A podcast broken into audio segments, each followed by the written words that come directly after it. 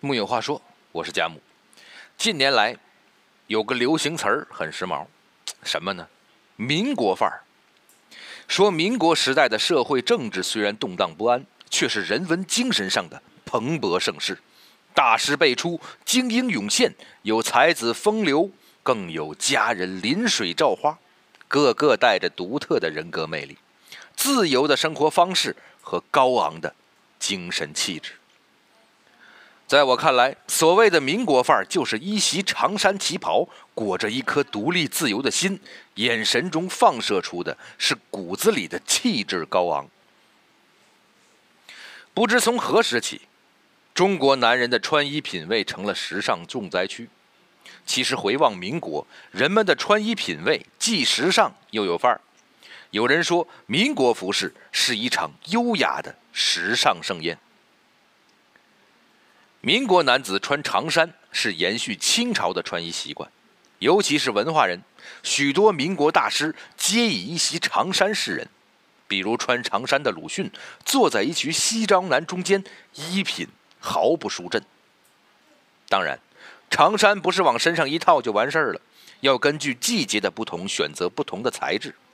冬天穿深色加厚的，夏天穿浅色薄料的。只是。穿长衫的基本是有钱人，劳动人民都穿短打。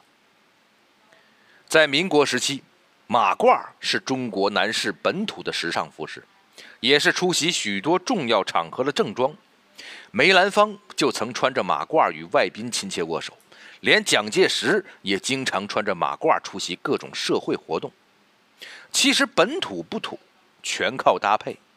民国男子混在搭配中，加入许多当时的流行元素，比如眼镜、手杖、软呢帽、皮鞋等，一眼望上去大气又不失贵气。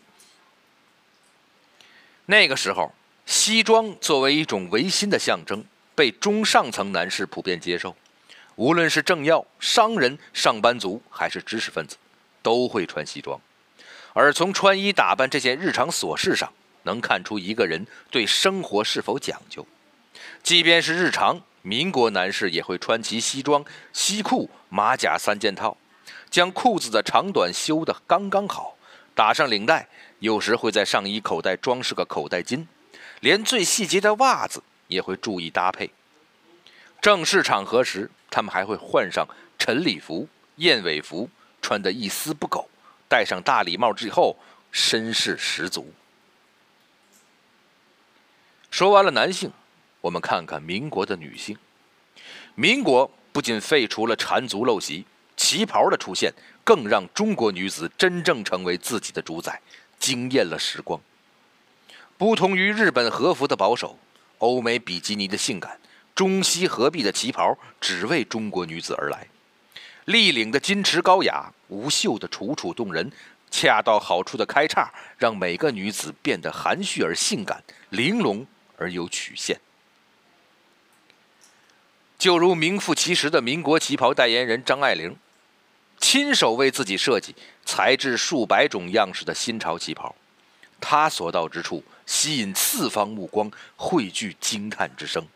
穿上旗袍，一个东方美人风姿卓越，一个时代也五光十色起来。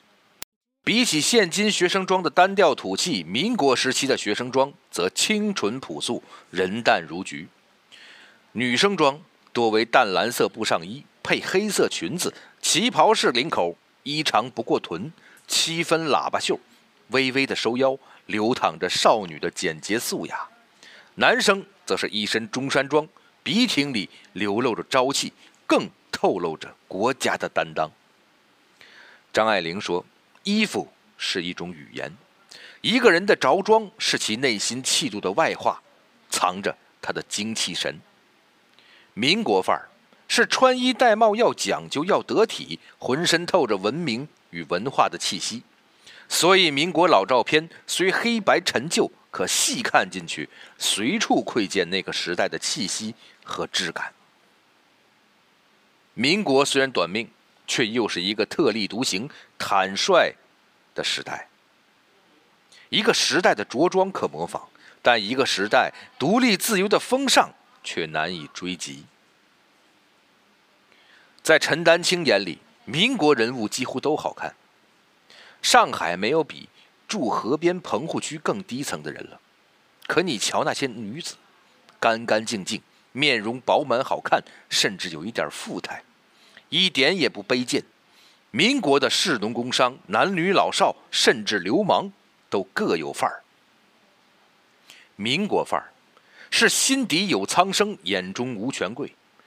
章太炎看不惯袁世凯的倒行逆施，以大勋装做扇坠临总统府之门，大购袁世凯包藏祸心。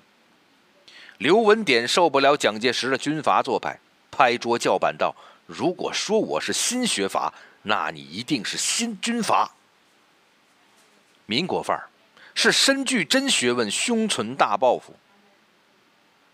陈寅恪学贯中心，融会古今，通晓二十多种语言，双目虽盲，腿脚不便，依旧目光如炬，不惧权威，治学如暗夜秉烛。他在故友王国维的纪念碑上写下“独立之精神，自由之思想”，亦是他一生之写照。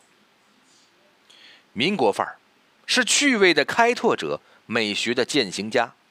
梁实秋一生虽颠沛流离，却对吃情有独钟。即便穷困时，也从不亏待自己的嘴，花小钱照样让盘中之物活色生香。同样是吃饭，他却吃出了味道，吃出了学问，吃出了境界，吃出了真谛。即便是黑帮老大杜月笙，也是一身文质彬彬的长衫。一改传统黑帮身着短打、卷袖开怀的装束，结交章太炎等文化名流，知礼仪、讲气节、爱憎分明，免费周济灾民，保护商人利益。真正的民国范儿，有着真实的情怀和不老的趣味。他们虽独立自由，又各司其职。女人外精内秀，男儿勇于担当，儿童活泼向上。文人勤恳向学，又身兼使命和担当；商人小贩安分守己，军人英武而不失儒雅。有人说，现今的知识人大都长了一张体制化的脸，他们的气质介于官僚气、市侩气和与流氓气之间，独缺与其身份匹配的文气。倘令他们穿上民国衣衫，不消一眼，便被认出来自现代。民国时代好似一片土壤，土生土长的民国人物青山磊落，气宇轩昂。即便在老相片中发黄，他们的精神气质仍一望可知。陈独秀的倔强，朱自清的灵气，沈从文的清秀，林语堂的活络，胡适的周正儒雅。陈丹青说：“尤其胡适，真是相貌堂堂，是最极致的书生之躯。”胡适五官饱满平和，眼睛大而有神，额头高而阔，永远留着学士头。他还长衫西服通吃，穿起来熨熨帖帖，举止从容。但好看不代表就有气质，气质超脱皮相，是骨子里的修养。胡适与蒋介石在一起做交流，翘起二郎腿，一脸随意，骨子里透着风流与俏皮。这等仪态和风度，轻松抵住了老蒋的诡谲。一个人的气质，还会反过来温润他的长相。对比胡适不同时期的照片，就会发现岁月的风霜在他身上留下或深或浅的痕迹。但无论青年、中年还是老年，他总是衣着讲究，眉清目秀，风神依旧，潇洒如初。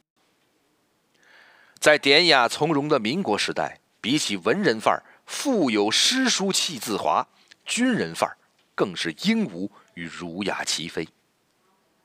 周恩来生于南方，长于北方，兼具南方的俊秀和北方的英挺，性格也集细腻与豪放于一体。一生至情至性，大智大勇，既是民国美男，也是儒雅君子。一眼望去，气质。周恩来就读南开中学时，因长相。清俊秀丽，在《恩怨园》《华娥传》《裘大娘》等剧目中担纲女主角，广获好评。在黄埔军校时，一身戎装的他眉目俊逸，有校草之称。可敬的是，一张男神面孔下有一颗玲珑之心，总理国政、机智外交，有着倾城风采。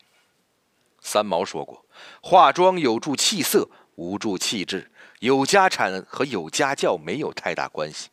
气质是骨子里的修养，来自你走过的路，读过的书。”在今天这样一个经济崛起、物质泛滥的时代，重温民国范儿，其实是在寻回一种丢失的贵族精神。这种贵族精神，如陈丹青所说，并不单指贵族，而是各色人等。有人说，中国很少有真正的贵族了，没有足够的修养、精神的高贵，富而不贵，充其量只是个暴发户。我们追寻民国范儿。是追寻他们的穷而不卑，深知自尊无关贫富；追寻他们乱世变幻，依旧优雅从容；深谙风度无关境遇。一个人拥有了笑容、优雅、自信、担当、自由独立的意志，便拥有了最大的精神财富。木有话说，我是贾木，咱们明天接着聊。